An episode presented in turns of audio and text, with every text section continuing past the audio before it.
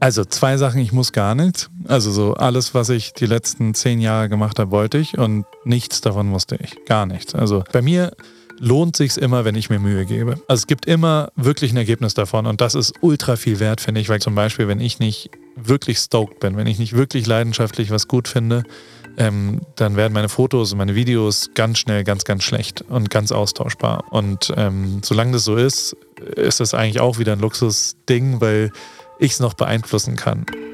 Baby Gut Business, was du von Girlbosses, Medienmachern und Digital Natives lernen kannst. Karrieregeschichten, echte Insider-Tipps und alles rund um Social Media mit Ann-Kathrin Schmitz. Hallo und herzlich willkommen zu einer neuen Folge Baby Gut Business. Ich habe heute einen ganz speziellen, ziemlich bekannten Gast und es handelt sich dabei um Paul Ripke. Man kann natürlich nicht voraussetzen, dass ihn alle kennen. Ich denke aber, die allermeisten von euch haben seinen Namen schon mal in irgendeinem Kontext gehört. Paul ist bekannt geworden als Fotograf. Er hat unter anderem die deutsche Nationalmannschaft begleitet, ähm, die Toten Husen porträtiert, war viel mit Lewis Hamilton und Mercedes ähm, bei der Formel 1 unterwegs und und hat auch für namhafte Brands fotografiert, wie zum Beispiel IWC oder Amex zuletzt. Nicht zuletzt durch seinen besonders witzigen und vor allem selbstironischen Content in allen möglichen sozialen Netzwerken und seinem Podcast AWFNR, Alle Wege führen nach Ruhm, mit Joko Winterscheid ist er selbst zu einer Art Personal Brand geworden in den letzten Jahren. Das heißt, er ist so praktisch aus dem Schatten des passiven Fotografen ähm, hin zu selbst einer Art von Internet Persönlichkeit geworden oder überhaupt sichtbarer geworden. Entlang all dieser Projekte hat er sich mittlerweile eine 716.000 Follower starke Community auf Instagram aufgebaut, die er mittlerweile auch ganz geschickt weiß zu monetarisieren. Auf dem Weg dahin hat er vieles ausprobiert, also von Daily Vlogs während der Pandemie auf Instagram im äh, IGTV-Format bis hin über eine eigene kleine Kochshow, äh, Rippkittchen, angelehnt natürlich an seinen Nachnamen bis hin zu eigenen NFT-Projekten und äh, Brand-Collaborations, ähm, die fast so ein bisschen an Influencer-Marketing schon fast erinnern. Mittlerweile hat er sein eigenes kleines Imperium, würde ich sagen. Ähm, eine kalifornisch inspirierte Fashion-Brand namens Pari, also Paul Rübke, ähm, mit der er Millionen Umsätze macht, muss man sagen. Ähm, er fungiert als Brand Ambassador für verschiedene große Marken, als Content Creator, aber auch als Konzeptionist was das genau bedeutet, werdet ihr später im Podcast erfahren. Und hat sogar einen eigenen Radsportclub. Also wirklich unfassbar viele verschiedene Projekte, die auch in ganz unterschiedliche Richtungen geben. Ähm, Joko ist mittlerweile bei AWFNR ausgestiegen. Paul führt den Podcast aber sehr erfolgreich mittlerweile auch alleine mit wechselnden Gesprächspartnern ähm, weiter.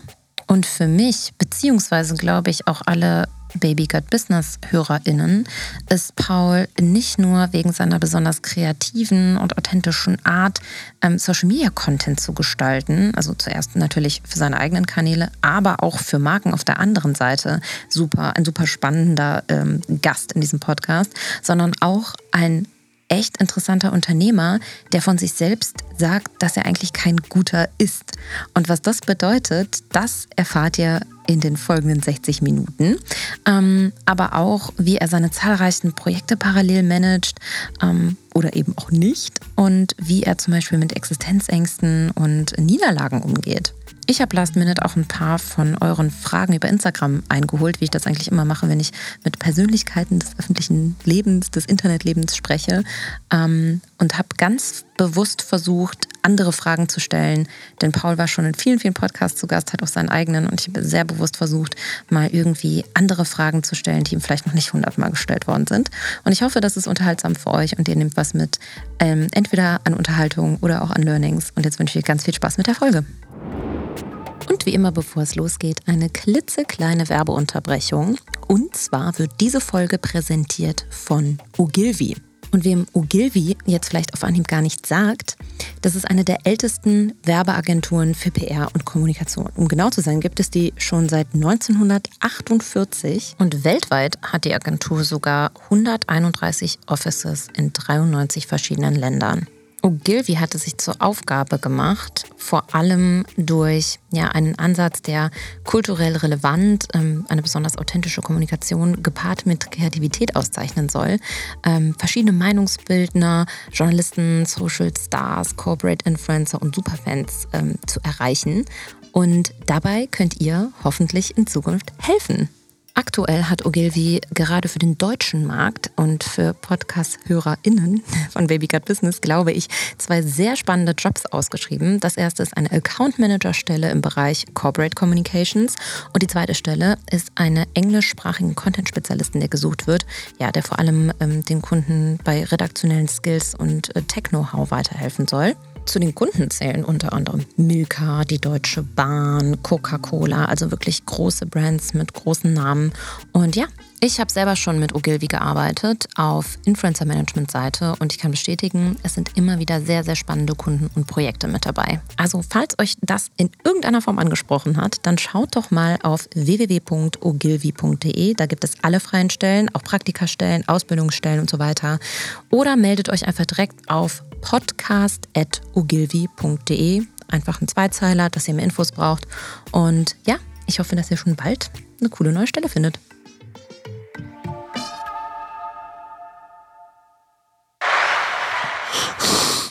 Paul, wo kam denn jetzt der Sound her?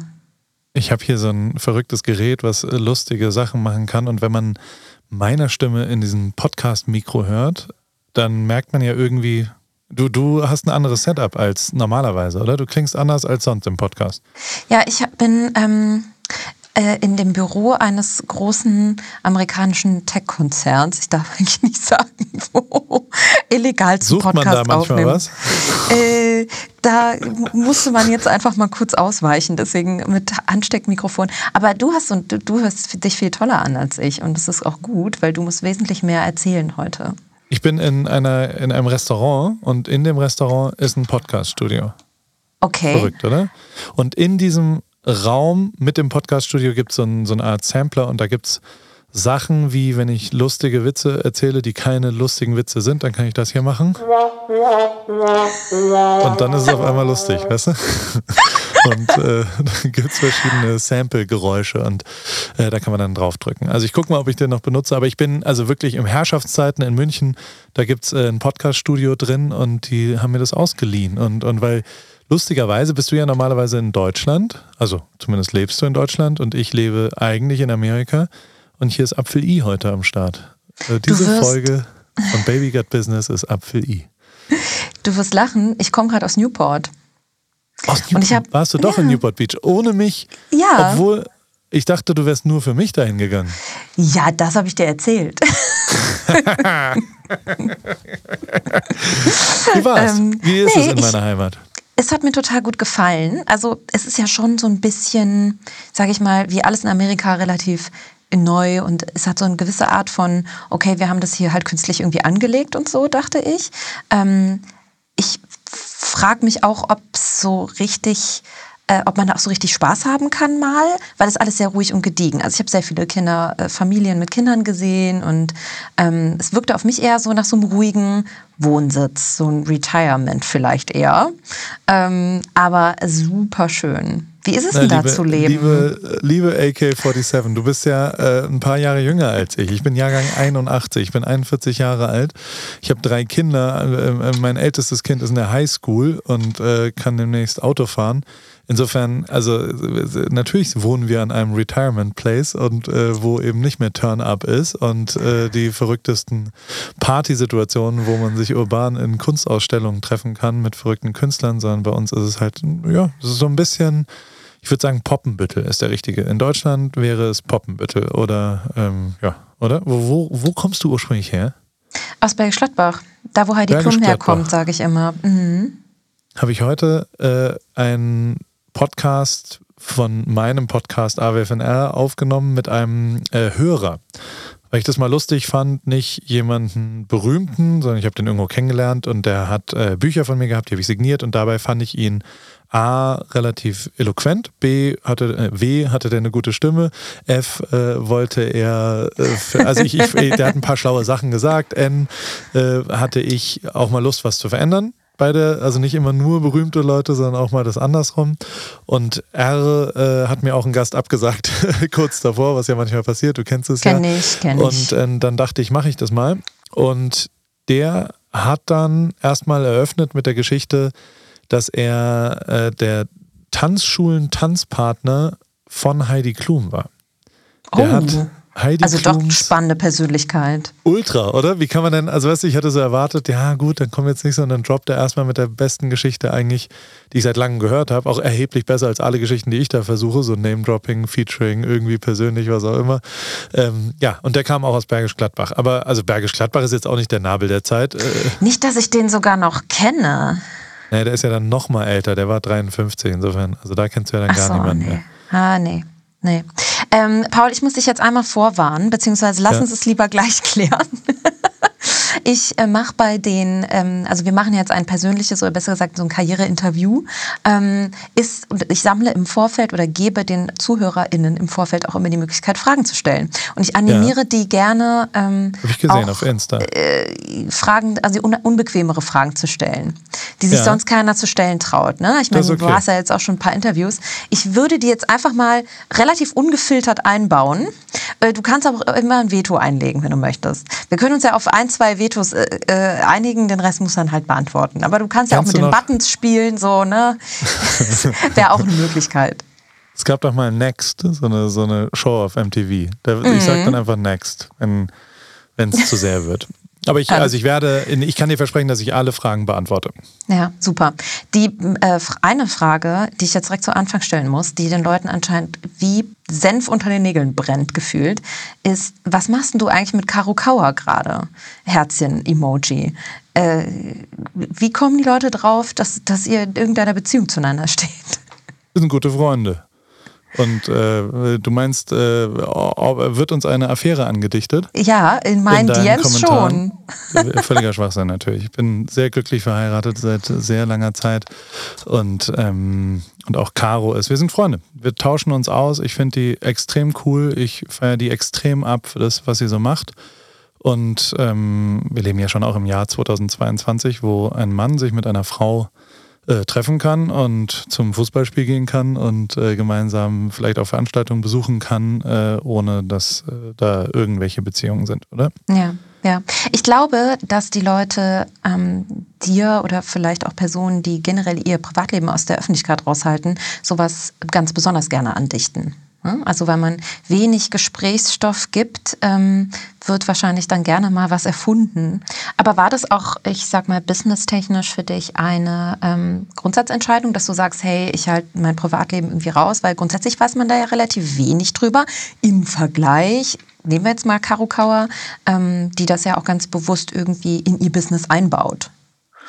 Ja, aber das ist so, also A sind wir gute zehn Jahre auseinander, ähm, äh, Caro und ich zum Beispiel. Und ich glaube, dass die neuere Generation ähm, schon ganz anders tickt, was sowas angeht.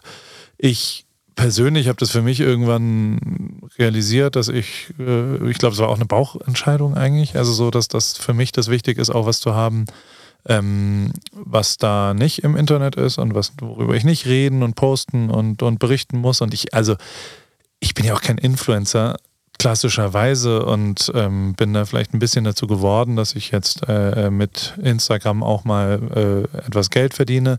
Aber meine, also ich habe noch nie, äh, so, das war nie mein Inhalt, meinen Tag zu ja, dokumentieren und Leute mitzunehmen oder sowas, sondern das war Teil meiner Arbeit als Fotograf, einfach meine Arbeit dort vorzustellen und zu zeigen und äh, ja, da Fotos zu zeigen und, und Videos zu zeigen und, und das eher so als Portfolio gesehen.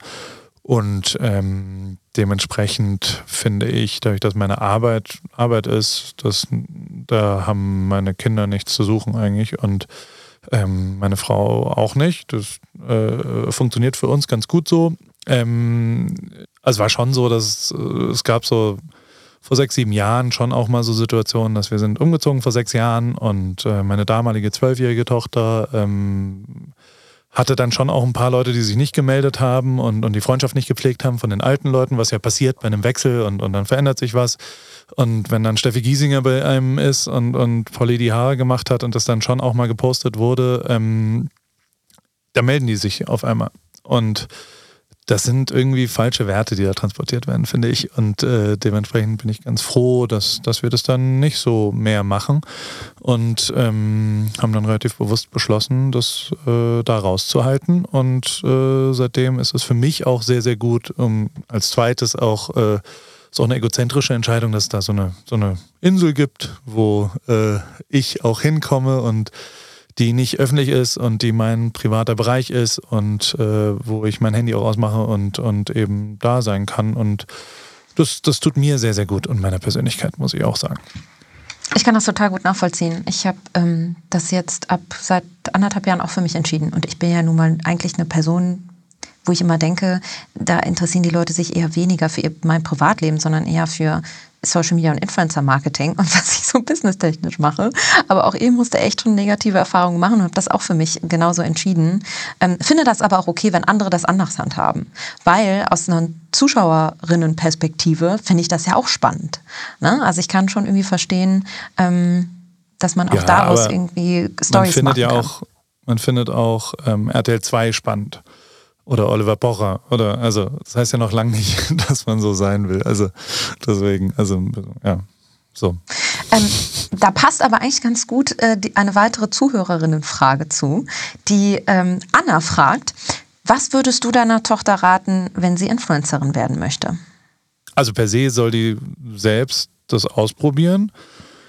Ich äh, würde hoffen, dass sie nicht versucht, meine Reichweite irgendwie je davon zu profitieren oder sowas, sondern dass sie irgendwas selbst macht. Also ich würde mir wünschen, ähm, dass meine Kinder was finden, was sie erfüllt und wo sie äh, Bock drauf haben und wo sie leidenschaftlich was tun können und vor allem sich was selbst erarbeiten. Also so mein Hauptziel ist, dass die nichts von mir erben, keinen einzigen Euro und äh, sonst auch nichts. Also das, und du alles sterbe, für dich selber behalten kannst. nee, kurz davor bin ich einfach wieder auf Null. Und die haben aber, ähm, die haben ja immerhin dann in Amerika gelebt und an einem schönen Ort am Strand und haben viel von der Welt gesehen, haben viel gereist, äh, sind viel gereist hoffentlich und haben vielleicht auch ein Studium äh, finanziert bekommen noch und hatten da keine Geldsorgen und mussten nicht parallel äh, fünf Jobs machen, sondern ähm, haben eine Ausbildung bekommen und dann mit 24 aber nichts mehr bekommen. Und ich will weder äh, irgendwie der größte Kunde von der Agentur von meiner Tochter werden, äh, noch will ich äh, die bei mir fest angestellt äh, die Klamotten übernehmen lassen, noch ähm, die soll was eigenes machen. Die soll was auch immer, worauf immer sie Bock hat. Und das wird natürlich schwierig, wenn sie sagt, ich will was machen, was du machst. Also wenn sie zum Beispiel Klamotten machen wollen würde oder äh, ja, wenn sie äh, Fotos? Äh, ja, Fotos machen will oder, oder sowas, da weiß ich noch nicht, wie ich damit ähm, ähm, einhergehe. Aber also per se ist, ist mein ganzes Leben ist eigentlich immer cross the bridge when you reach it. Ähm, äh, das, damit beschäftige ich mich, wenn es irgendwann wirklich soweit ist. Macht keinen Sinn, jetzt darüber nachzudenken, weil wir wohnen in Amerika, wir äh, die, also de facto interessiert die sich überhaupt gar nicht für was ich mache. Das ist ein 15-jähriges Mädchen ähm, die jetzt nicht unbedingt, also keine Ahnung. Ich habe letztens ein Foto, wie ich nackt auf dem äh, Klavier spiele, äh, wieder hochgeladen, ein Video. Und ähm, sowas findet sie ja manchmal nicht ganz so witzig und sagt dann, oh, jetzt haben schon wieder drei, vier Leute und bla. Aber hey, auch äh, das gehört dazu. Und dann, ähm, ich glaube nicht, dass die alles sau cool findet, was ich so mache. Insofern, da muss ich mir wenig Sorgen machen, glaube ich. Vielleicht findest du sie in ein paar Jahren dann wieder cooler. Ne? Das ist ja auch häufig eine, eine Altersfrage. Jetzt hast du gerade schon irgendwie, ähm, sind wir schon beim Influencer-Thema. Ich gehe jetzt einfach mal stark davon aus, dass die meisten Leute deinen Namen irgendwie schon mal gehört haben in dem Kontext. Ich habe dich ja schon vorgestellt im Intro. Ähm, bist du aktuell mehr Fotograf oder eigentlich schon Influencer selber? Keine Ahnung, kann ich nicht beantworten. Will ich auch nicht so richtig beantworten, weil ich, ähm, ich bin Pippi Langstrumpf. Ich mache, was mir gefällt. Also ich mache mir die Welt erst so, wie sie mir gefällt und dann mache ich. Also ich. Äh, äh okay, probieren wir es mal anders. Mit welchem, ich sag jetzt mal, US-Celebrity, äh, Persönlichkeit des öffentlichen Lebens, die vielleicht auch bekannt ist, würdest du dich dann am ehesten vergleichen?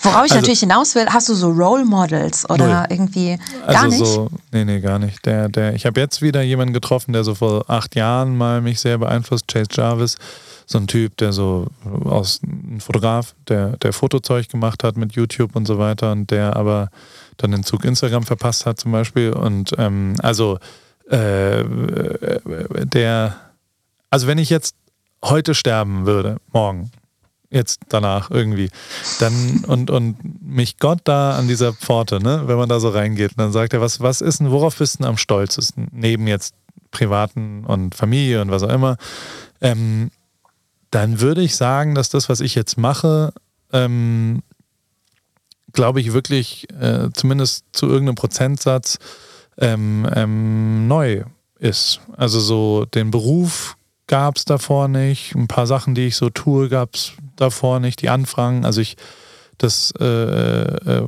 ja, das ist, das ist so, das ist das erste Mal war, dass äh, so ein komischer bärtiger Fotograf anfängt zu kochen und das und das und ähm, also ähm, das war ja alles auch nicht ultra erfolgreich, aber zumindest war es ein bisschen was Neues manchmal und ähm, da bin ich durchaus stolz drauf und deswegen ist es auch wirklich, also natürlich kopiere ich super viel, natürlich inspiriere, also so, weißt du, so ich, ich sehe irgendwas und mache dann einen Remix davon, aber jetzt so richtig den Blueprint von jemandem, der genau das so macht, ähm, den, der, da kenne ich niemanden und äh, das finde ich irgendwie ganz schön so. Also da bin ich ein bisschen stolz drauf, ja.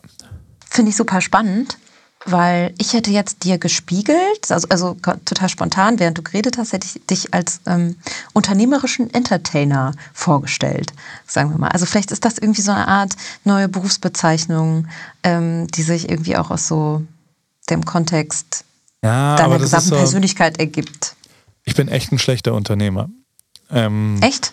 Ja, ich bin viel zu, ich gebe mir viel zu viel Mühe, ich bin viel zu leidenschaftlich, ich bin viel zu sauer, wenn irgendjemand das, was ich mache, nicht gut findet. Ich ähm, kann nicht, ich, äh, also zum Beispiel mit dem Podcast, den ich jetzt mache, ähm, da habe ich mir seit fünf Wochen keine Zahlen mehr angeguckt, weil ich nicht will, dass äh, die Zahlen beeinflussen, wen ich als Gast auswähle oder ähm, worüber ich rede. Ich will, dass ich das beeinflusse. Ich mein, also für mich ist es schwierig genug, Sachen herzustellen, ob Podcast, ob Videos, Fotos, die mir gefallen. Und ähm, da äh, habe ich schon genug Probleme damit und auch Klamotten übrigens. Also das ist schon schwer genug, was herzustellen, was mir gefällt, wenn ich jetzt wirklich noch, und also selbst damit kann ich nicht umgehen, dass mir jeder, der Paris anschaut, ähm, was die Klamotten sind, die ich mache, ähm, die so ein Katzenlogo haben, jeder sagt, du musst mehr schwarze Hoodies mit der Techno-Katze machen. Und ich denke, ja, das ist, was die Leute da draußen wollen. Das verstehe ich schon. Das ist aber eben nicht, was ich unbedingt machen will. Und ähm, äh, oder ich muss die Katze größer machen, weil mit der größeren Katze verkauft sich's besser. Und ich denke, nee, das, äh, ich, ich muss gar nichts. Ich, also ich persönlich muss sagen, ich muss Sachen rausbringen, die mir gefallen. Und das ist ein echt schlechter Unternehmer. Also, und ist tatsächlich so, dass ich damit auch, also ich rede ja mit sehr erfolgreichen, sehr guten Unternehmern von Snox über Purelay, über HypeLab, über, also da gibt es 10.000 höchst erfolgreiche äh, Menschen, die wirklich einfach mega gute Unternehmer sind die sich aber, ähm, oder Philipp Wessermeier von OMR, weißt du, also wenn du dir die letzte Folge, reden wir ganz lang darüber, ähm, ob man das machen sollte, was man selbst gut findet, oder das, mit dem man erfolgreich wird. Und das ist halt nicht das Gleiche.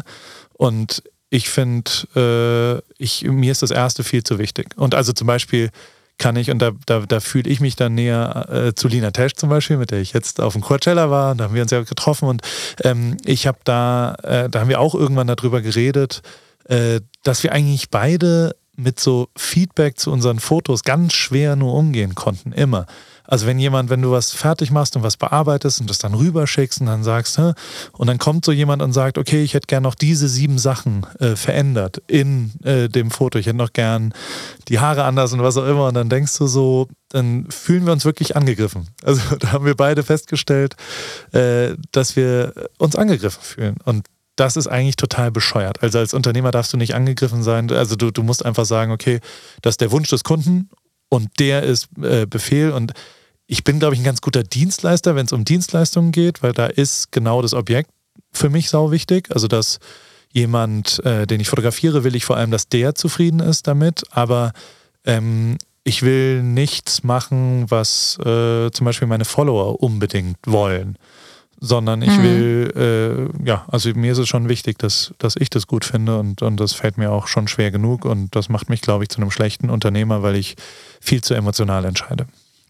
Ja gut, aber weil es ja auch um deine eigene Sache geht und ähm, ich glaube, ich, das können viele insofern in, in der Sparte nachvollziehen, in der sie selbst vielleicht Experte oder Expertin sind. Und das Gefühl haben, da kann mir jetzt auch keiner was vormachen und das kann ja auch was Kreatives sein.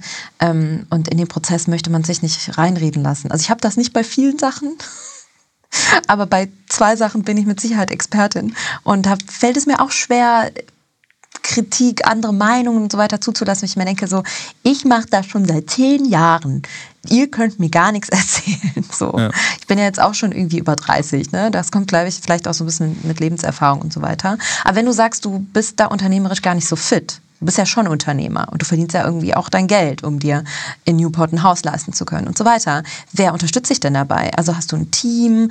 Ähm, wie ist das? Ein Berater, ein Business Coach?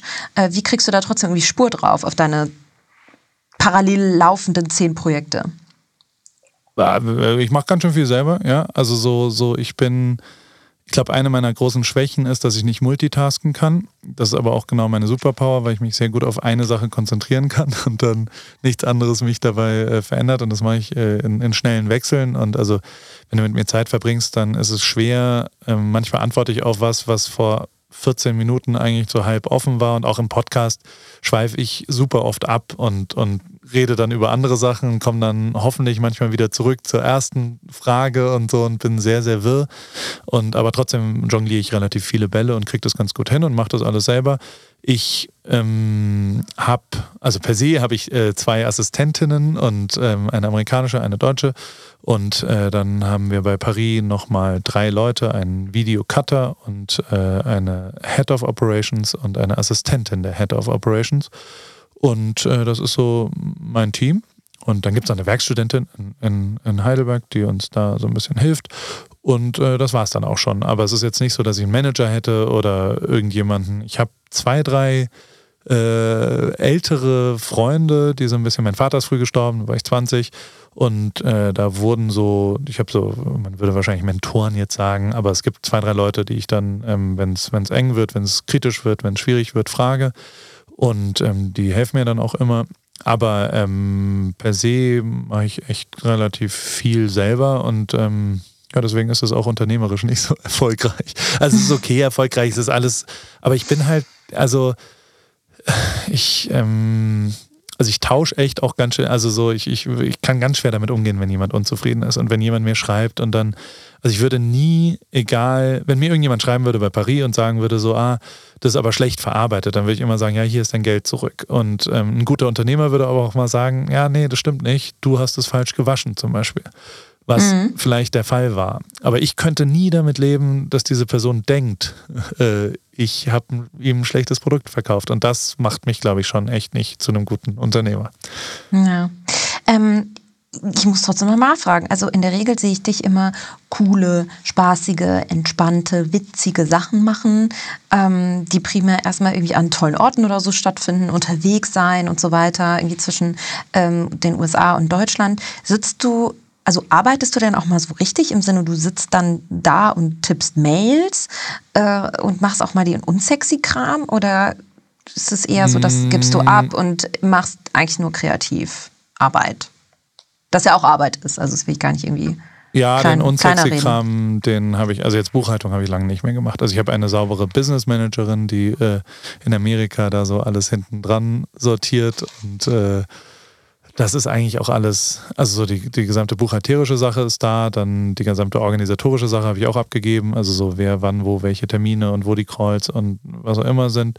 Aber ähm, meine Arbeit ist ja, der Rest meiner Arbeit ist ja nur ähm, Konzepte erarbeiten und Sachen zu Ende schreiben und aber ich schreibe schon ein Newsletter und, und äh, das macht mir auch Spaß. Also so, so ist es nicht. Ähm, äh, aber also per se ähm, ist es natürlich, also es ist de facto ohne irgendeine Frage so, dass ich äh, mehrfach abends ins Bett gehe und mir denke, alter Schwede, ist das geil, dass das jetzt mein Beruf war heute. Also so, ähm, es passiert äh, äh in 80 Prozent der Fälle, dass ich mich frage, äh, wie ich das eigentlich verdient habe, dass das jetzt, dass ich hiermit jetzt Geld verdient habe, was hier gerade passiert ist heute und so weiter. Also es ist schon, äh, ich habe da sehr viel Glück gehabt. Hm. Äh, ist ganz interessant, denn Sunny-Sylt, auch eine Zuhörerin, Frage, fragt, wer kümmert sich bei dir um die Finanzen? Ähm, hast du einen Buchhalter oder eine Buchhalterin? Aber das haben wir hiermit äh, dann auch offiziell beantwortet. Aber hast du so eine, sage ich mal, fette monatliche Einnahmequelle, wo du sagst, okay, das, ähm, das ist so mein Core-Business und äh, damit kann ich irgendwie immer planen und rechnen? Ähm, oder ist es, kommt es rein, ist Cashflow manchmal vielleicht auch ein Problem? Weil alleine, wenn man eine Klamottenmarke hat mit den ganzen Retouren und so weiter, ähm, ist ja nicht unbedingt einfach. Ja, äh, äh, ein Riesenproblem. Und vor allem, wenn man noch dazu, also ich, äh, es ist nur äh, random, wie es gerade reinkommt. Ich habe keinerlei Finanzplanung. Es ist, äh, ich bin mal reich und nächste Woche bin ich wieder nicht reich, weil irgendwelche Steuernachzahlungen und dann denke ich wieder, ich bin reich. Und also ich habe gar keine Kontrolle über irgendwas und äh, es gibt auch keinerlei Altersvorsorge oder was auch immer. Ähm, die, äh, also noch dazu habe ich keinen einzigen Kredit. Also es gibt keinen Euro, den ich mir je geliehen habe und kann noch nicht mal einen Dispo-Rahmen auf den Girokonten oder sowas. Ähm, dementsprechend, äh, so, sonst könnte ich glaube ich nicht mehr ruhig schlafen. Ähm, aber trotzdem natürlich, also ich habe äh, große Geldsorgen immer mal wieder, ähm, weil diese Unstetigkeit natürlich zu Riesenschwankungen führt. Äh, die äh, lassen mich aber auch ein bisschen mehr humble sein zwischendrin, muss ich auch sagen. Also mir tut es auch manchmal gut, weil ähm, ich trotzdem ja immer noch teilweise einen Beruf ausübe, der äh, in, glaube ich, 99 Prozent aller Menschen äh, zu Recht völlig überbezahlt ist in manchen Dingen. Also wenn du es vergleichst mit einem Pflegeberuf oder einem, einem Arzt oder einem, auch äh, also einem Anwalt oder was auch immer, dann, dann macht es teilweise keinen Sinn, ähm, was ich äh, da teilweise bekomme. Ähm, nichtsdestotrotz äh, gebe ich echt viel aus. Also so, ich äh, versuche immer ähm, das Einkommen des letzten Jahres im aktuellen Jahr auszugeben und bin auch ganz gut drin. Also ich bin schon echt ein Konsumopfer, was sich sehr viele Sachen kauft und äh, sehr wenig. Was hast du dir zuletzt gekauft? Oh, so ein Fahrrad von Super 73, von denen ich schon neun habe. Und dann haben die jetzt so ein Türkises rausgebracht, was ich unbedingt brauchte und was wirklich überhaupt keinen Sinn macht, dass ich mir das gekauft habe gestern Abend. Nicht gut, nicht gut, nicht gut. Was für die einen Handtaschen sind, sind für die anderen Fahrräder. Ne? Ja. Also da kann ich, ja. kann ich selber mich nicht von falsch sprechen. Aber kennst du das so richtig, Existenzängste zu haben? Ja, schon. Also die, beziehungsweise es ist, also ich meine, mit einer dreiköpfigen oder fünfköpfigen Familie, wir sind fünf Leute, ähm, ich habe drei Kinder. Ähm, ich habe aber auch gleichzeitig ein Grundvertrauen, dass, und das, also ich habe, als wir vor sechs Jahren sind wir nach Amerika gezogen und da war ich total bereit, äh, Passbilder oder, oder Schulfotografie für 180 Dollar drei Stunden Klassen zu fotografieren. So, da, das war für mich klar, dass das jetzt eben nicht mehr Fußballer für Telekom für 10.000 Euro sind, sondern halt was anderes. Und ähm, äh, da war ich auch bereit so und das bin ich auch immer noch. Also ich könnte auch morgen ähm, in einem Dönerladen hier arbeiten ähm, das wäre für mich okay. Und also das, das, äh, deswegen habe ich nicht so viel Angst davon. Ich glaube schon, dass ich ein gewisses Grundvertrauen habe dahingehend, dass meine Social Skills, äh, die meine Eltern mir so mitgegeben haben, dafür ausreichen, dass ich zumindest Essen für meine Kinder. Und also äh, vergiss auch nicht, äh, wir sind ja alle, oder wir beide sind sehr privilegiert, so wie wir sind, in Deutschland aufgewachsen, weiß und mit einer ausreichenden äh, Schulbildung versehen und, und vielleicht sogar in einem Studium. Und ähm, ja, wenn man es da jetzt nicht hinkriegt, eine Familie zumindest mit den, mit den Mindestsachen zu ernähren, dann, dann muss man schon viel Pech haben. Und bisher hatte ich sehr viel Glück. Aber ja, äh, ob das jetzt ewig so weitergeht, keine Ahnung. Ähm, ich, ich finde, das, ist eine gute ja? Frage, weil ähm, ich habe ähm, super häufig Existenzängste gehabt,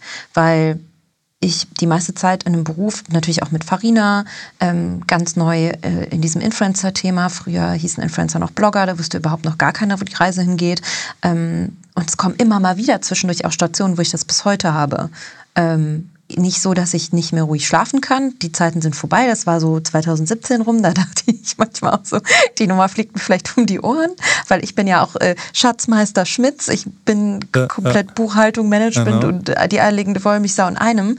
Ähm, deswegen finde ich die Frage so interessant. Ne? Also wie geht man, ich war immer irgendwie dahinter und ähm, stand selber damit jetzt auch nicht äh, mit meinem Gesicht irgendwie in der Öffentlichkeit dafür, für das, was Farina gemacht hat, lange, lange, lange Zeit.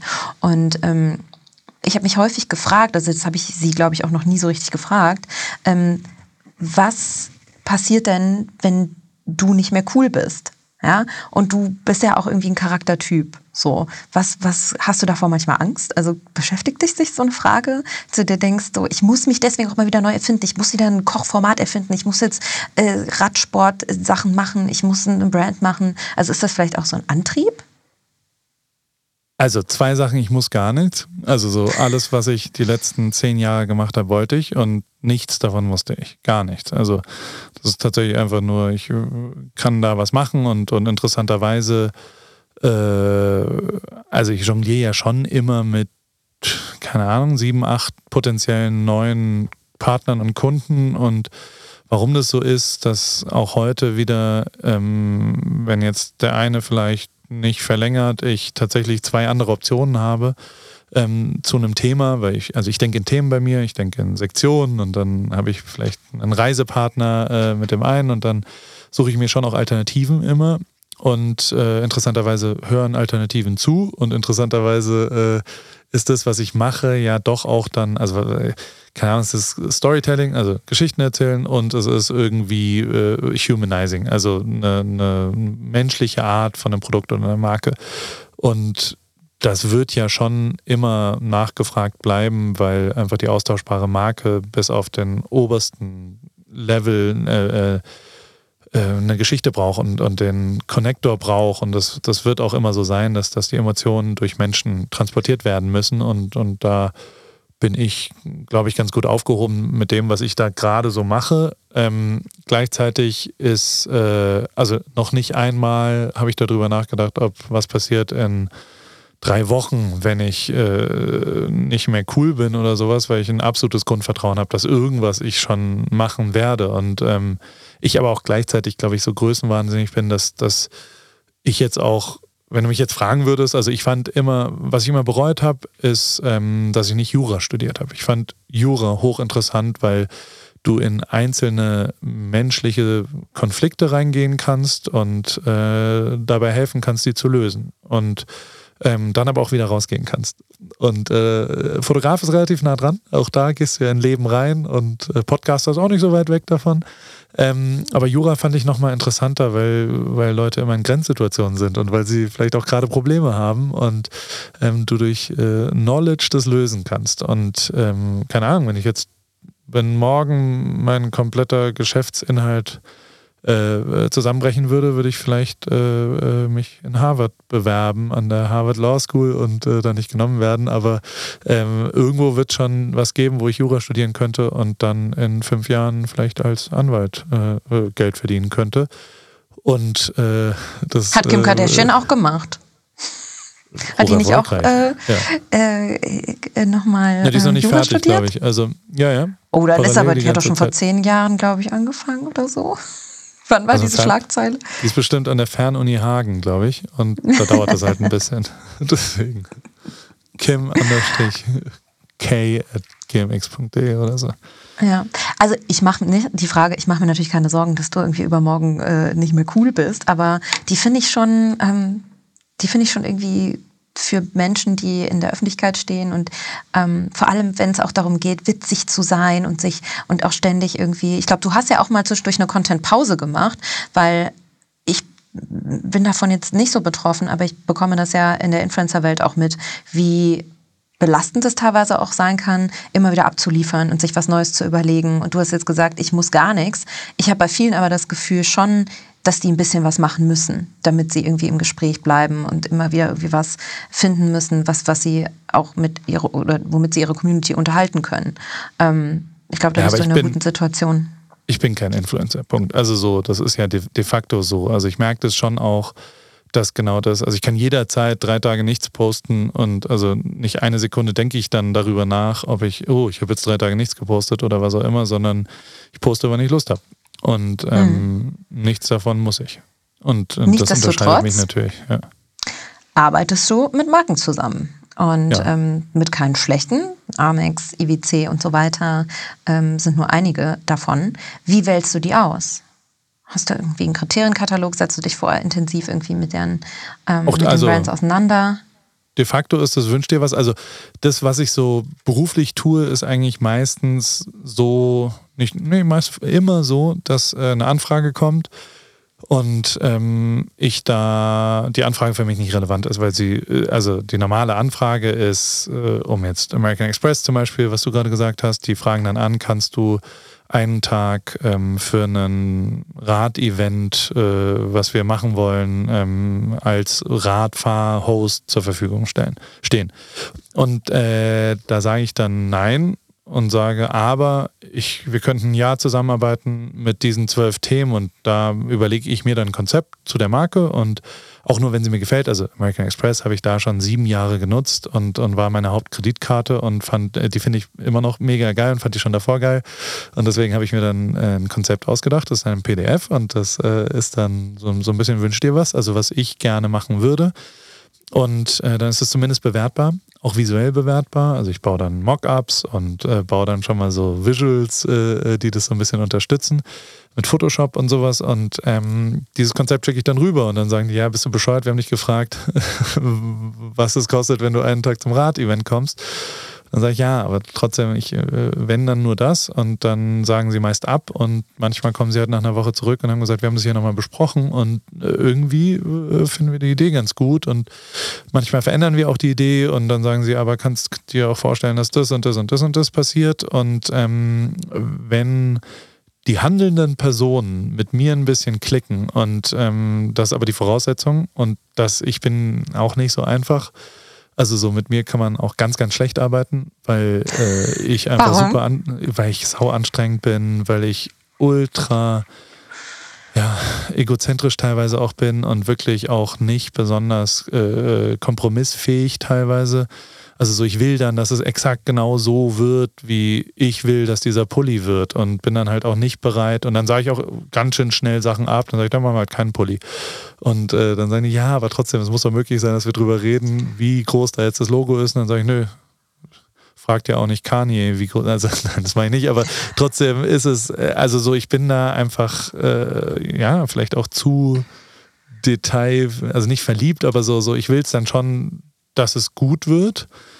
Warum, das äh, ist der Grund, weshalb dann halt hinten raus, äh, wenn es dann rauskommt, auch ganz gut funktioniert, weil es halt wirklich von mir ist und zumindest in meiner Community dann auch klar so wahrgenommen wird und ähm, auch hoffentlich für eine gewisse Qualität steht. Und ähm, aber äh, ja, und das macht es nicht einfach. Und, und das merke ich schnell, äh, dass manche Voraussetzungen eben nicht so sind, dass das da klappt. Und äh, äh, da arbeiten wir dann, also neun von zehn Sachen klappen nicht in der Konzeption. Im Moment schreibe ich zwölf dieser PDFs in den nächsten drei Wochen, glaube ich, weil ich gerade so eine Phase habe, dass zwei Verträge auslaufen und äh, ich noch nicht sicher bin, ob ich die Fall. Also und dann erarbeite ich mir die Alternativen. Und ähm, glücklicherweise ist das, was ich da tue, äh, im Moment relativ nachgefragt. Und das ist auch, also jetzt American Express, weil du es jetzt fünfmal gesagt hast, da, da bin ich gerade in München bei einem Tennisturnier. Da haben wir eine Kollektion rausgebracht. Ähm, da standen 600, also 600, äh, andersrum. Wir haben die Kollektion sofort ausverkauft. Es war eine kleine Sache, es waren nur 600 Teile. Aber da standen 200 Leute, die alle Eintritt zahlen mussten auf das Tennisturnier, um dann dort die Klamotten zu kaufen. Ähm, das war für American Express auch ein bisschen überraschend. Also da, damit hatte da jetzt niemand gerechnet. Und ähm, das macht mich natürlich sau stolz. Und ich denke mir, okay, geil, das funktioniert und es lohnt sich auch vielleicht dafür zu kämpfen, ähm, das Produkt hoch zu, also so, so sich Mühe zu geben und so weiter. Und das ist, glaube ich, schon was, was äh, immer wieder bei mir so ist, dass es sich, bei mir lohnt sich immer, wenn ich mir Mühe gebe. Also es gibt immer wirklich ein Ergebnis davon und das ist ultra viel wert, finde ja. ich, weil ganz, ganz viele Berufe oder Aufgaben ja oder berufliche Situationen so sind, das jetzt nicht so den Unterschied macht, ob du was besser machst oder nicht besser machst, sondern einfach nur erledigen musst. Und ähm, das, da, deswegen bin ich relativ glücklich da, wo ich gerade bin. Hm. Also ich habe das mit American Express sehr bewusst schon fünfmal erwähnt jetzt, weil ich das für ein Best Practice halte. Also ich habe mir das jetzt die letzten drei, vier Tage mal irgendwie aus meiner Influencer Marketingbrille angeguckt und ähm, muss sagen, das ist richtig, richtig gut gemacht. Also hier hören ja sehr viele kleine und große CreatorInnen zu, ne, die erstes Takeaway von dem, was du gerade gesagt hast, wenn eine Marke auf dich zukommt und dich für eine Attendance für ein Event bucht, dann pitch doch ein anderes Konzept noch hinterher. Also A, hast du sowieso schon den, ähm, den Zugang ähm, du hast den Kontakt und die haben grundsätzlich Interesse an dir. So, und das Best Case für beide Seiten, zwecks Authentizität und Zusammenarbeit, ist sowieso eine langfristige Geschichte. Das heißt, eine Jahreskooperation daraus zu machen, ist natürlich äh, schon sehr ähm, ambitioniert auf jeden Fall. Kann auch trotzdem klappen, wie wir hören hier. Ähm, aber ist auf jeden Fall worth a try.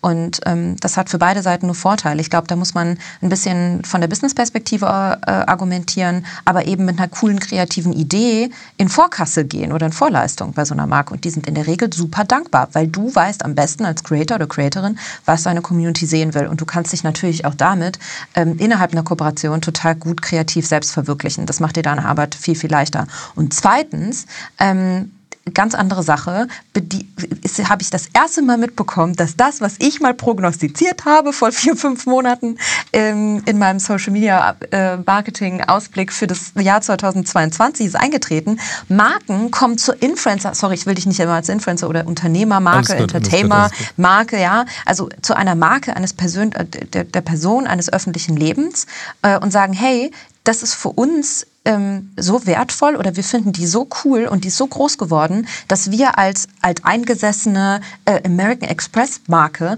uns da draufsetzen und die Coolness da ab, ab äh, mit, mitnehmen wollen und natürlich irgendwie das in unsere Kooperation einbauen und sagen, hey, lass uns doch eine Co-Creation machen. Und dann läuft es eben nicht so rum, dass irgendwie About You mit irgendwem eine Ko Kollektion macht, sondern dann macht auf einmal Pari mit American Express so eine Sache, so eine Kapsel. Und ähm, das ist eine ganz andere Herangehensweise. Das ist praktisch die, der umgedrehte für Fall. Und daran sieht man, wie wertvoll ähm, solche Marken in kürzester Zeit werden. Wann hast du Pari gegründet? Das ist noch nicht lange her. Fünf Jahre? Ähm, drei Jahre. Der, Drei also, Jahre. Aha, äh, guck mal. Ja, ja. Also das ist schon ein geiler Business Case. So, das imaginär klopfe ich auf, die, auf deine Schulter gerade. Vielen Dank. Sehr, sehr und, cool. also, also ist schon mega. Zu dem ersten Punkt will ich noch was sagen, weil du, also ich, hundertprozentig perfekt zusammengefasst.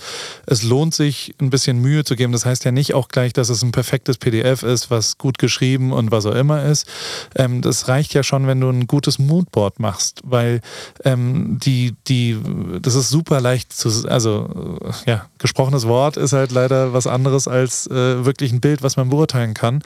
Und da kann man aber zum ersten Mal zeigen, dass eigentlich das, äh, warum überhaupt irgendjemand dir Geld gibt, nämlich dein Geschmack und dein gestalterisches und deine Auswahl und die, die, ja, äh, so ein Moodboard zeigt schon, ob du verstanden hast, was diese Marke eigentlich will. Und das musst du halt machen und das ist halt Arbeit und ähm, das macht ja auch Spaß manchmal, aber ganz oft musst du halt auch dann nochmal ein bisschen mehr da reinstecken, damit es gut wird, weil ganz oft ist es halt nicht super einfach. Und ähm, das lohnt sich aber. Also bei mir hat es sich immer gelohnt, mehr zu investieren, ohne dass irgendjemand das bezahlt und irgendjemand das, also wie gesagt, ich schreibe gerade zwölf solcher PDFs und äh, will ein, maximal zwei weitere Partner äh, noch haben. Und ähm, das ist ganz schön, also ja, zehn davon sind also für die Tonne und äh, ja. brauchen viel Arbeit, ja. Ja, jetzt sieht das eigentlich nach außen ja auch so aus, als ob bei dir immer alles irgendwie gut und glatt und toll läuft und die Projekte, man zeigt ja auch gerne die Erfolge und die Projekte, die irgendwie super funktionieren und durch die Decke gehen. Hast du auch schon mal so richtig was verkackt? Du also, sagst, Tonne also, auf, Projekt rein, Tonne zu. Kannst du einen Button drücken vielleicht? Äh, dazu? Ein also, Fail-Button, wenn du das jetzt sagst. Das ist der Fail-Button. Ähm, also ja, ich, äh, also 10.000 äh, Sachen haben einfach nicht gut funktioniert, weil ähm, es war aber meist, war ich das. Also so, so, so ehrlich muss ich sein. Das ähm, war schon so, dass ich halt manchmal ähm, mir nicht genug Mühe gegeben habe.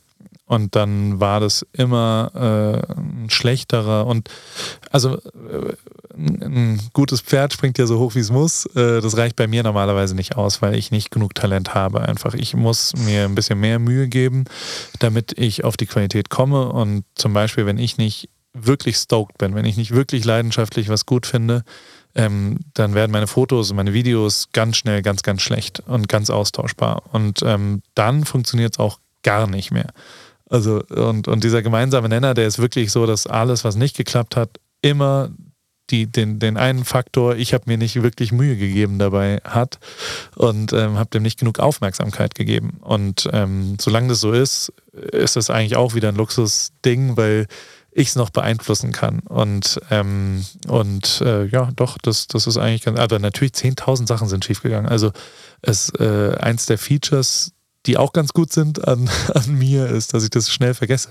Also ich, hab, also ich könnte jetzt nicht sagen, was als letztes schiefgegangen ist, ähm, äh, weil ich so ein bisschen gab es mal einen Golfer. Ich glaube, Arnold Palmer oder sowas. Und der Golfer hatte auch so ein Feature, dass der seine schlechten Putts und die schlechten Schläge auch immer vergessen hat. Und deswegen war er ein sehr erfolgreicher Golfer, weil der sich nicht damit auseinandergesetzt hat, dass er gerade, oh, hätte ich den reingemacht, dann wäre ich jetzt führend, sondern der hat das sofort vergessen, wenn was schlecht war. Und zwar so vergessen, dass der bei der Pressekonferenz danach gefragt worden ist, sagen Sie mal hier, äh, an Loch 16. Da haben Sie den Putt aus zwei Metern äh, Entfernung nicht reingemacht. Warum haben Sie den nicht reingemacht? Und dann hat er gesagt, was für ein Putt? Ich habe den reingemacht. Ich, ich, weiß nicht, wovon Sie sprechen. Lassen Sie mich in Ruhe. Also fragen Sie mich nicht so bescheuerte Fragen. Ich habe noch nie einen Putt aus zwei Metern nicht reingemacht. Und also, und das war seine volle Überzeugung. Der war der erfolgreichste Golfer, glaube ich, äh, aller Zeiten oder sowas. Und ähm, so bin ich auch ein bisschen. Also ich könnte jetzt nicht sagen, was als letztes schiefgegangen ist. Ähm, und das äh, tut mir auch ganz gut so. Nochmal eine klitzekleine kurze Werbeunterbrechung, weil der Code nicht mehr so lange gültig ist. Und zwar geht es um Bubble. Mit dem Code ANNI, also A-N-N-I, könnt ihr noch sechs Monate bei Abschluss eines sechsmonatigen Sprachkurses geschenkt bekommen. Das heißt, ihr zahlt für sechs Monate, könnt damit aber dann ein ganzes Jahr lang lernen und Bubble nutzen. Alle Infos und wo und wie ihr den Code einlöst, das findet ihr auf www.bubble.com/audio. Der Code ist wie gesagt Anni. Das Ganze gilt noch bis zum 31.05.2022. Ganz kurz für euch zur Info, was ihr mit Bubble machen könnt. Ihr habt Zugang zu 14 verschiedenen Sprachen und die sind thematisch gegliedert in Lernziele. Das heißt, braucht ihr die neue Sprache oder äh, die Vertiefung für den Beruf, für einen Reisekontext oder wollt ihr euch einfach ja, grundsätzlich ein bisschen euer Gehirn fit halten. Das könnt ihr mit Bubble alles machen. Ihr könnt die ähm, Kurse auch runterladen, das heißt auch offline nutzen. Das heißt, immer da, wo ihr 15 Minuten Zeit habt, könnt ihr euch mit einer neuen Sprache beschäftigen. Ich finde, das ist eine super gute Sache. Schaut doch mal vorbei auf www.bubble.com/audio. Was war so der größte Meilenstein in den letzten Jahren für dich, wo du sagst, das ist mir total in Erinnerung geblieben? Ah, also oh, auch schwierig. Also natürlich ist, ist One Night in Rio, dieses Fußballprojekt, wo ich mit der Nationalmannschaft Fotos gemacht habe, mit Sicherheit die größte Schublade. Also wo eben jeder Deutsche was mit anfangen kann, weil jeder Deutsche weiß, wo er da war in der Nacht und gegebenenfalls auch jeder Deutsche dieses Foto oder die Fotos gesehen hat, eins von den Fotos gesehen hat.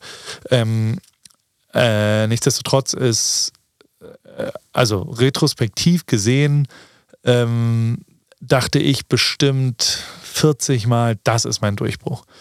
Und alle 40 war es es nicht. Also so, es waren immer kleine Schritte und äh, dieser beschissene nächste Wandtattoo, was wir wieder äh, hinballern können, ist There's no elevator to success. Ähm, also es, es, sind halt einfach ganz, ganz viele kleine Schritte. Und ähm, auch bei mir waren es ganz, ganz viele. Du bist eine richtige Quote-Maschine. Ja. Ich habe noch ein paar Ripkeys to Success heißen die bei mir. Ich äh, kann dir auch noch andere sagen. Ähm, ja. Ich brauche die als Sticker ja. für meinen MacBook. Ja, Wandtattoos, Wandtattoos, ja. Oder Wandtattoos. Ähm, Frage, die mir spontan kommt, die gar nicht auf meinem Zettel steht. Ähm, du bist ja mit super vielen populären Personen dann unterwegs, in Fußballmannschaft, ähm, Rennfahrer, Sportler und so weiter, irgendwelche Arten von Celebrities. Ähm, was, was finden die so, also warum, warum haben die dich so gerne dabei? Bist du privat auch so eine angenehme Person für die?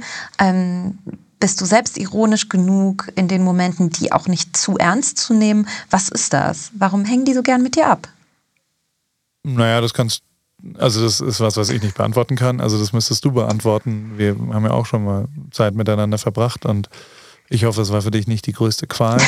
ähm, gleichzeitig bin ich überraschend zurückziehend. Also so, ich äh, glaube, die Umgebungsschönheit neben mir funktioniert ganz gut, weil also A sieht neben mir jeder sportlich und erfolgreich aus, wenn man, wenn das stimmt so, doch gar nicht mehr. so einen Typen nebendran stehen hat. Ich bin immer noch weit entfernt von einem Athleten, aber, aber trotzdem ähm, ist so dieses Trotteltum ähm, ja durchaus was, was glaube ich ja äh, äh, ganz okay ist dann auszuhalten und ich ah, ich gehe schon auch mal weg. Also so, wenn ich Hä, doch, ja, klar. Also, hä, jetzt hier wir haben uns gesehen vor fünf Tagen und ähm, da dachte ich zum Beispiel auch so, oh, äh, ist das eine Veranstaltung, wo ich sein soll bei dem Abendessen, so weißt du, und bin ja dann nicht mhm. mitgegangen zum Abendessen irgendwie, weil ich dachte so, oh, das, äh, da bin ich vielleicht ein Störfaktor. Und ähm, außerdem bin ich so auf Sendung gewesen den ganzen Tag, weil so viel passiert ist, so dann bin ich nervöser. Und immer wenn ich nervös bin, rede ich sau viel und frag mich danach, Alter, jetzt hast du wieder irgendwie alle Leute zugetextet, eine Dreiviertelstunde. Und ähm, deswegen sage ich dann da manchmal, wie jetzt zum Beispiel am, am, Donnerstagabend, so geht ihr da mal allein hin, ich, ich gehe nach Hause und äh, das ist besser so. Und das tue ich auch schon sehr viel, wenn, wenn, wenn, wenn ich mit wirklichen A-Promis unterwegs bin, dann äh, schaue ich sehr genau drauf, dass ich jetzt nicht Entourage bin und nicht der beste Freund mehr bin, und, sondern halt äh, äh ja, ein Service-Dienstleister für die.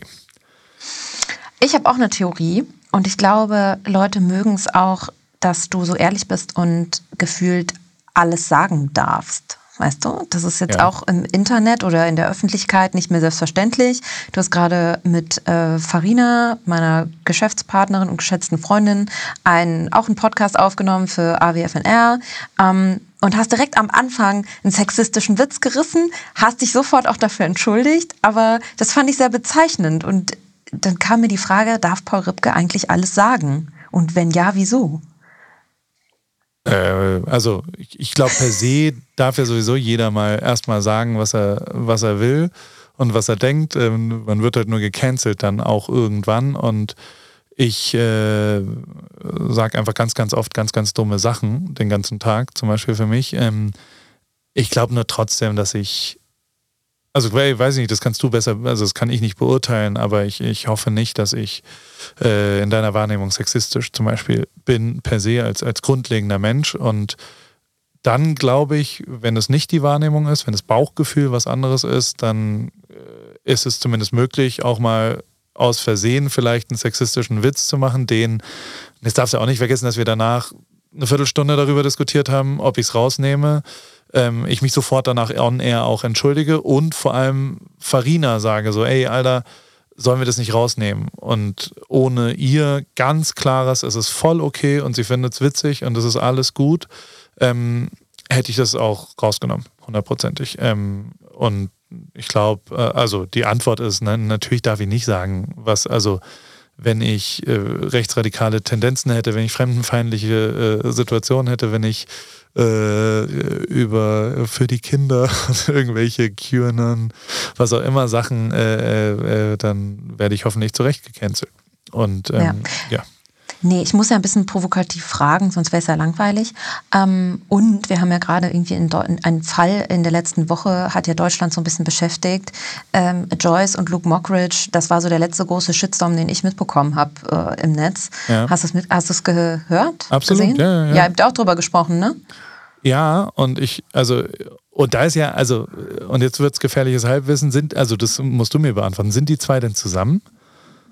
Ähm, witzigerweise nein. Okay. Weiß ich auch aus sehr nahen Quellen aus Köln, ne? da ist man ja, ja nah dran. Gibt es ja nicht so viele Leute, da kennt man ja über zehn Ecken jeden und die sind nicht zusammen, nee. Aber ich Macht es besser? Ist es anders? Nein, also so, ich finde. Nee, überhaupt nicht. Äh, Aber da fand ich das Shitstorm-Management unter aller Kanone, auch dann nochmal nachzuschießen mit dem äh, Selfie da mit äh, Oliver Pocher. Also ich habe schon irgendwie so ein bisschen rausgehört, dass du jetzt vielleicht auch nicht so der größte Fan von ihm bist.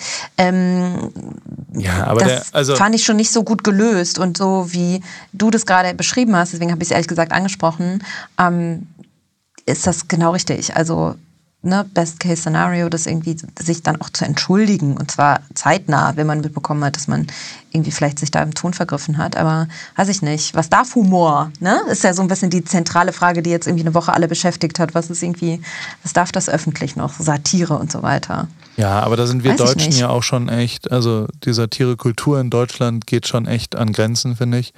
Und ich persönlich bin, bin, das ist wirklich nur meine persönliche Meinung, aber ich finde, dass, also ich glaube irgendwie an Karma und ich glaube schon, dass es gibt ja schon äh, diverse Menschen, die noch nie irgendjemanden positiv inspiriert haben und noch nie irgendwie pro irgendwas, Support oder was auch immer, sondern immer nur auf Kosten anderer Witze machen. Immer nur. Ihr ganzes Leben.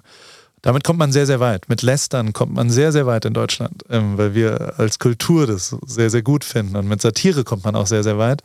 Ähm, nur kriegt man da irgendwann eine Karma-Quittung, glaube ich. Deswegen äh, brauchen wir die gar nicht so sehr canceln, sondern das, das passiert alles von selbst, glaube ich. Insofern, ähm, ja, also, äh, und, aber trotzdem bleibe ich natürlich, also das, was ich da mitbekommen habe, und da gab es ja auch irgendjemand, der dann nochmal, äh, glaube ich, nachlegt über irgendeinen Kommentar von einer Nutzerin, die, die also ich glaube, irgendwie, also das ist jetzt gefährliches Halbwissen, das weiß ich gar nicht, was da wirklich, aber irgendjemand schreibt, ja, ich bin mal äh, betroffen gewesen äh, mit K.O.-Tropfen und irgendein Vollidiot schreibt dann darunter auch noch, ja, das nächste Mal gerne doppelte ja. sowas. Also da, da, da gibt es ja keine zwei Meinungen mehr. Da, also ja. hackt oder was, komplett. Und, ähm, und also, aber ich finde auch schon der erste Witz, äh, zu Ostern gab es K.O.-Tropfen. Ähm, hackt's oder was? Also ohne irgendwie zwei Meinungen. Davon mal abgesehen. Und also ich werde gerade ja. fast sauer, dass du das äh, mit mit äh, ich bin auf dem Hotelzimmer gelandet und jetzt ist sie schwanger äh, vergleichst, was wirklich, also hoffentlich äh, unterschiedliche äh, Nein, total. Ebenen sind. Ich muss Überleitungen finden, ja. natürlich ja, okay, irgendwie okay, auch. Gut, gut, gut, ähm, aber musstest du dich schon mal öffentlich für irgendwas so richtig krass entschuldigen? Hast du schon mal einen Shitstorm erlebt? Ja, ja, ja. Musstest das mal aushalten? Was ja auch nicht, nee. wenn du sagst, hey, ich bin auch so nicht kritikfähig, vielleicht an meiner Arbeit immer unbedingt. Also ich, ja, doch, ich hatte mal, ähm, also ich habe mal was falsch gehandelt auch und ähm, was aber interessant war, war, dass, also per se habe ich da mal wirklich erlebt, wie viele Leute ähm, nur darauf gewartet haben, dass sie mal Recht haben, mich zu haten.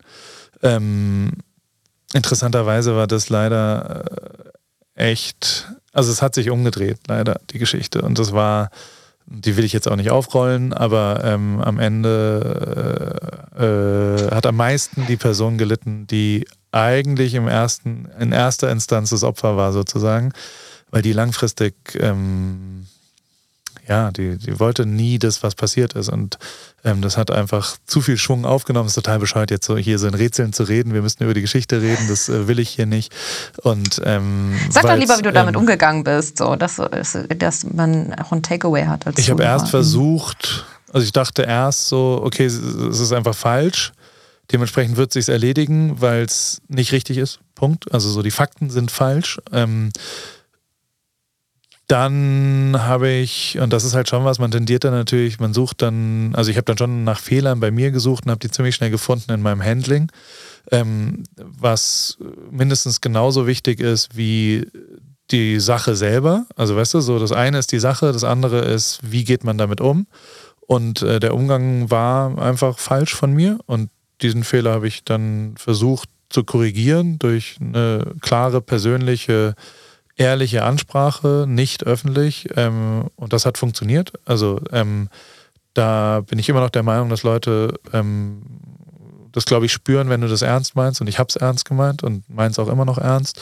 Und ähm, das war ein sehr befreiendes Gefühl, äh, da durch Aktion, aber ehrliche Aktion und vor allem, ähm, und da kommt dann wahrscheinlich die Mediationsausbildung meiner Mutter. Meine Mutter ist äh, Mediationsausbilderin und ähm, da hm. bin ich, äh, also so ein bisschen darüber nachzudenken, dass natürlich die andere Seite äh, auch eine Relevanz hat und äh, man nicht so schnell immer nur darüber nachdenken, aber ich, aber ich, aber ich und nicht nur sein Umfeld fragen sollte, weil die werden dir immer sagen, dass du recht hast und dass du und, und deine Freundin und dein Bruder und äh, deine Mutter und die sagen halt alle, ja, aber du, dein Chef hat nicht recht und, und aber darüber nachzudenken, dass die andere Seite äh, ja eine, eine ja, ein Verständnis dafür vielleicht äh, erarbeiten, auch was man manchmal muss, ähm, wie das auf der anderen Seite ankommt, hat bei mir immer zu einer Veränderung geführt ähm, und hat dann auch, und, da, und auch deswegen bin ich ein schlechter Unternehmer, weil ich äh, überhaupt gar nicht das Maximum rausholen will aus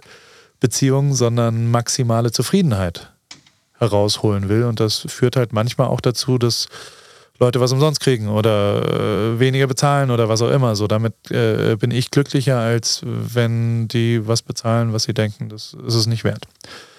Mhm.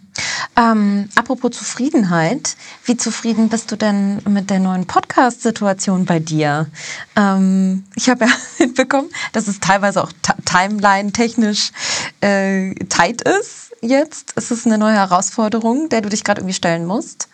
Total. Also so, so ich habe halt jede Woche neue, also aber es ist voll geil. Also es macht mega Bock und ähm, die also die, die, du sprichst jetzt äh, von Farinas Folge, also das ist ein ganz gutes Beispiel, was halt die Realität ist. Wir, also naja, fairerweise waren wir für Donnerstag zum Podcast aufnehmen verabredet. Auf dem Weg zur Aufnahme war Farina noch äh, beim Blow-Dry-Termin und Ach äh, so, hat sich ein bei bisschen, der Dry Bar äh, mal wieder. Genau, in der Dry Bar und hat sich ein bisschen verspätet und dann habe ich zum ersten Mal wirklich drüber nachgedacht und gesagt, naja, wenn wir jetzt am Donnerstag was aufnehmen, was am Dienstag rauskommt und wir das Wochenende zusammen auf Coachella sind, dann macht es doch irgendwie Sinn, dass wir uns am Montag treffen. Und dann ähm, haben wir uns für Montag verabredet und dann habe ich, ähm, es ist jetzt das zweite Mal, dass ich zu spät komme. Bei dir kam ich gerade auch zu spät, bei Farina kam ich auch amtlich zu spät.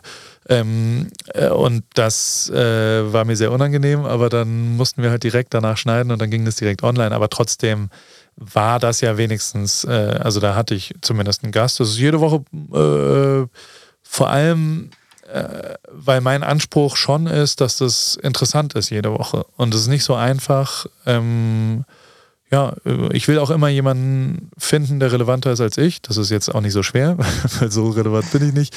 Ähm, aber trotzdem äh, ist es eine Herausforderung. Und ähm, vor allem mit den wirklichen A-Liga-Leuten werden halt schon auch mal Termine verschoben und das ist auch okay so. Und ähm, das, äh, da, da muss man ein bisschen jonglieren. Nichtsdestotrotz macht es mir im Moment total Bock. Also es macht riesen Spaß, weil es für mich auch immer sehr coole Gespräche sind. Also so für mich, ich lerne jedes Mal ultra viel und es ist für mich immer, also keine Ahnung, wir, wir können jetzt hier eine halbe Stunde Farina noch abfeiern und so, aber ich glaube, wir sind uns einig, dass wir beide ähm, Farina krass finden. So mhm. weil die einfach krass ist und ähm, sehr inspirierend ist und auch schon vor sieben Jahren für mich inspirierend war und ähm, das zumindest mal irgendwie ein bisschen meine Faszination transportieren zu können und gegebenenfalls drei, vier Leute und also genau auf die Folge haben zum Beispiel in der letzten Woche durchaus auch so äh, viele, also bestimmt 100 Leute mir geschrieben, so oh, wie cool die ist. Und ähm, das ist natürlich für mich sehr bereichernd, dass äh, gegebenenfalls das mal auch auf eine andere Weise, also äh, oft finde ich, zum, also Farina zum Beispiel ist ja jemand, den kann man auch leicht haten, weißt du? Also du kannst auch relativ schnell sagen, guck mal, äh, die hat einen Pony auf dem Parkplatz über, also so, die, die, die das ja, sind ja. genug Sachen, wo du, wenn du, aber die ist cool. Die ist eine coole Socke und, und die ist eine, äh, ja, krasse Persönlichkeit, das weißt du. Und ähm, dementsprechend finde ich das auch, natürlich macht mich das stolz, dass man sowas dann vielleicht ein bisschen transportieren kann. Und ähm, ja, diese Ich schicke ihr auf jeden Fall den Podcast mit uns beiden jetzt. Äh, dann hört sie das auch mal aus deiner Perspektive. Ist doch schön. Ja, ja, total, sehr gerne. Aber ähm, wie war das für dich? Also, ich meine, es ist jetzt einfach ein anderes Modell und eine andere Konstellation. Äh, deswegen fragt Caro, auch sehr berechtigt, ähm, warum haben sich, äh, nee, ausnahmsweise mal nicht, ähm, wieso ähm, haben sich denn Joko und deine Wege nach Ruhm eigentlich getrennt? Äh, weil Joko das nicht mehr wollte. Der äh, hat Schluss gemacht. Nein, die. Ähm, der wollte, der hat ein anderes Projekt, der hat äh, ein paar Sachen, die das zeitlich nicht mehr möglich gemacht haben und der wollte nichts Halbgares machen und der äh, ist ein sehr verlässlicher, zuverlässiger, also der, wenn er eine Zusage macht, dann ist er auch da und dann ist er am Start und ähm, diese Zusage konnte er aber nicht mehr zeitlich wie auch inhaltlich wie auch kopfmäßig äh, machen und ähm, genau, deswegen haben wir da aufgehört und sind aber immer noch sehr gute Freunde und telefonieren viel und alles ist cool. Vielleicht auch genau deswegen, damit wir uns nicht zerstreiten und damit es nicht irgendwie komisch ist, ähm, war das, und das war schon was, was wir immer wir haben immer Jahresschritte gemacht und haben gesagt, wir machen das jetzt ein Jahr und dann treffen wir uns im November und äh, reden darüber und äh, irgendwann muss man dann halt im November sich treffen und damit leben. Das war ein bisschen blöd, weil weil, weil ich schon für mich davor sehr deutlich entschieden habe, dass ich noch weitermachen will.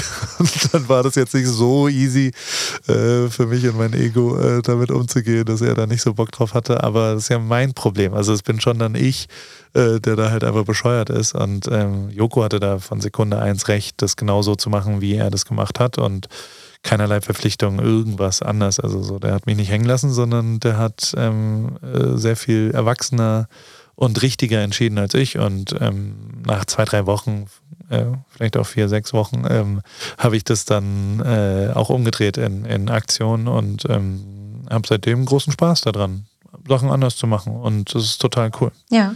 Auch cool, dass er das einfach, ne, dich hat so weitermachen lassen, ne? Dass er jetzt da keine Ansprüche an, ich meine, das ist ja auch schon fast eine Marke, ähm, gestellt hat und du jetzt praktisch das Projekt alleine weitermachen kannst. Ja, sehr nett von ihm. Danke, Joko. Sehr erwachsen geregelt. ja, aber auch das ist Mediation, ne? Also so, da geht es ja, das klassische Mediationsbeispiel ist ja das, ähm, das Klavier zum Beispiel.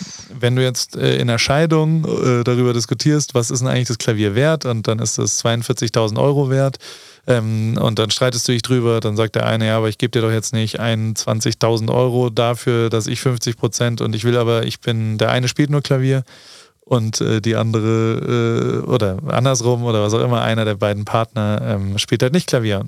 Und einer hat halt einen Nutzen davon, der andere hat keinen Nutzen davon. Und wenn du jetzt ähm, diesen Nutzen bewerten willst in Geld, dann wird es da nie eine Lösung geben. Wenn du aber erwachsen und vielleicht ein bisschen angeleitet ein Gespräch darüber führst, dass ähm, da neben dem Klavier äh, noch ein Auto steht, ein Cabrio, äh, was wiederum der andere Partner nur benutzt, weil der andere, äh, der klavierspielende Partner gar nicht so gerne Auto fährt, ähm, dann geht man vielleicht auseinander und sagt, weißt du was, nimm du das Auto und ich nehme das Klavier. Und auch wenn das Klavier 10.000 Euro mehr wert sein könnte, ähm, dann äh, du willst das Auto, ich will das Klavier. Dann gehen wir hier raus und dann ist alles cool. Und äh, die Leute, ähm, vor allem wenn du ein Kind zum Beispiel hast äh, und ein Interesse daran hast, dass man noch gemeinsam äh, miteinander redet, ähm, die sind dann relativ glücklich, die sich so einigen können. Und also es jetzt, hat jetzt nichts mit Joko zu tun, aber per se hat es was mit Mediation zu tun, weil eine Lösung von einem Konflikt nicht in Recht haben liegt. Also der kann nur scheiße gelöst sein, da wird immer einer verlieren. Und wenn einer verliert, dann ist das immer schlecht äh, für die Zukunft. Hm. Sehr schöne Analogie an dieser Stelle. Ähm, was ist denn das nächste große Projekt, vielleicht abschließend, auf das wir uns freuen dürfen können? Von mir? Äh, Von Keine dir? Ahnung. Der, ich, ich plane wirklich tatsächlich äh, die nächsten drei, vier Wochen. Ich äh, fahre mal wieder zum Formel 1 Rennen und mache da ein paar Fotos und Videos. Ich habe sonst, ähm, also ich weiß gerade so, was die nächsten drei Wochen passiert. Und dann gucke ich mal, es ist so ein Jonglieren und so äh, äh, ja, ich, aber also irgendwas wird passieren normalerweise. Ich äh, halte mir das relativ kurzfristig und finde es auch ganz angenehm. Also so, ich finde es großartig, dass man, ähm, solange man irgendwo noch aktionsfähig bleibt, auch agieren kann und äh, dann daraus irgendwas entsteht. Und ähm, habe zwei, drei Ideen, ob die was werden, weiß ich nicht. Ob, äh, weil, also über allem ist, äh, dass, dass irgendwas realistisch oder realisiert wird. In meinem Leben liegt hauptsächlich äh, an einem Faktor Glück, Zufall. Also das muss ein gutes Timing sein, das kann ich nicht beeinflussen und deswegen kann ich dir nicht sagen, was als nächstes Großes passiert, ähm, weil ich nicht weiß, wo ich das nächste Mal Glück habe. Ähm, weil dieses, dieses Time, der, also der Timing-Faktor ist eigentlich äh, mit großem Abstand der größte, zumindest in den letzten acht Jahren äh, der größte Einfluss auf alle Projekte, die cool waren, äh, gewesen und den kann ich nicht beeinflussen. Dann habe ich noch eine Einladung für dich. Hast du ja. irgendwie so einen epischen Sound gerade parat? So ein Trommelwirbel oder. Feenstaub, ne? Das ist nicht so richtig. Warte, hier gibt's mal. Ich habe so. so das klingt so, ja langweilig. Ja, du, aber Also, Ja. Oder willst du so Jubel? Ah, ich habe sowas Ja. hier. Perfekt. Ja? Den Jubel nehme ich. Ähm, eine Einladung, ich habe das noch gar nicht im Podcast großartig thematisiert, aber weil ich dich jetzt hier gerade greifbar habe. Am 14.10. Ähm, gibt es die erste Baby Got Business ähm, Konferenz. Ja, es ist, der Arbeitstitel hat noch keinen Namen. Ähm, in der ähm, ja, viele schlaue Menschen der Branche zusammenkommen sollen, um für das nächste Social Media äh, Marketingjahr 2023 informiert zu werden. Und ähm, ab jetzt kann man sich praktisch registrieren ähm, über Newsletter, bei denen man dann irgendwie Infos bekommt, wann es losgeht. Das Datum steht jetzt wenigstens schon mal. Ich habe mich sehr zurückgehalten, bisher das zu kommunizieren, weil ich echt Angst und Respekt und Schweiß und Tränen wahrscheinlich noch vergießen werde, bis es soweit ist. Aber ähm, das ist so ein großes Projekt für, für diese Marke hier. Und du bist natürlich herzlich eingeladen, vorbeizuschauen. Ich hab's mir gerade Mache ich zusammen mit Isa, Isa Dauer, der Schwester von Caro. Ja, super. Mhm. Wird lustig. geil, hoffentlich. Ja, ist doch großartig. Und wo ist das? In Hamburg. In Im Hamburg? Curio-Haus. Mhm. Im Curio-Haus. Wie viele Tickets gibt's da? Oder also äh, gibt's noch Tickets gerade?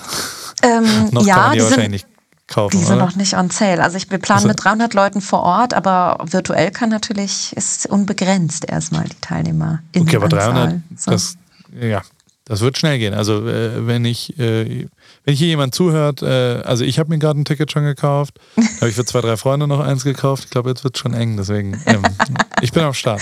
Geil. Fall. Wunderbar, Paul. Es hat mich total gefreut. Vielen Dank für deine Zeit. Jederzeit. Jetzt tauschen wir wieder Zeitzonen ab morgen. Ist wieder Apfel-I. Großartig. Mach's gut. Grüße gehen raus nach Berlin. Alles Gute. tschüss, tschüss.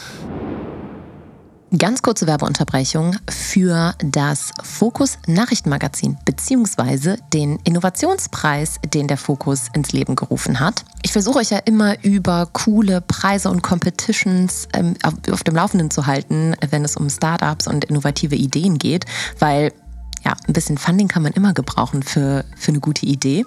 Und hier ist wieder eine Chance, und zwar der Fokus Innovationspreis. Der Preis ist dotiert mit einer Million Euro Werbebudget, Print und Online in allen Boda Verlagstiteln. Wenn das nicht cool ist. Und mal was anderes vor allem. Also, schaut doch mal unter www.fokus-innovationspreis.de. Da könnt ihr euch noch bis zum 15. Mai mit eurer Idee bewerben. Und wenn ihr es nicht auf den ersten Platz schafft, dann haben die Top 10 Bewerber immer noch die Möglichkeit, einen Strategie- und Investment-Workshop mit der Geschäftsführung von Boda durchzuführen. Und die Top 5 Bewerber werden zu einem Champions Dinner eingeladen und müssen da dann ihre Idee final nochmal pitchen. Schaut nochmal vorbei. www.fokus-innovationspreis.de. Ich drücke euch die Daumen. Das ist eine tolle Chance. Lust auf mehr Infos zum Podcast? Hilfreiche Links oder mehr zum heutigen Gesprächspartner? Dann ab auf akaschmitz.com. Daily Updates gibt's bei Instagram unter Baby Got Business. See you next time.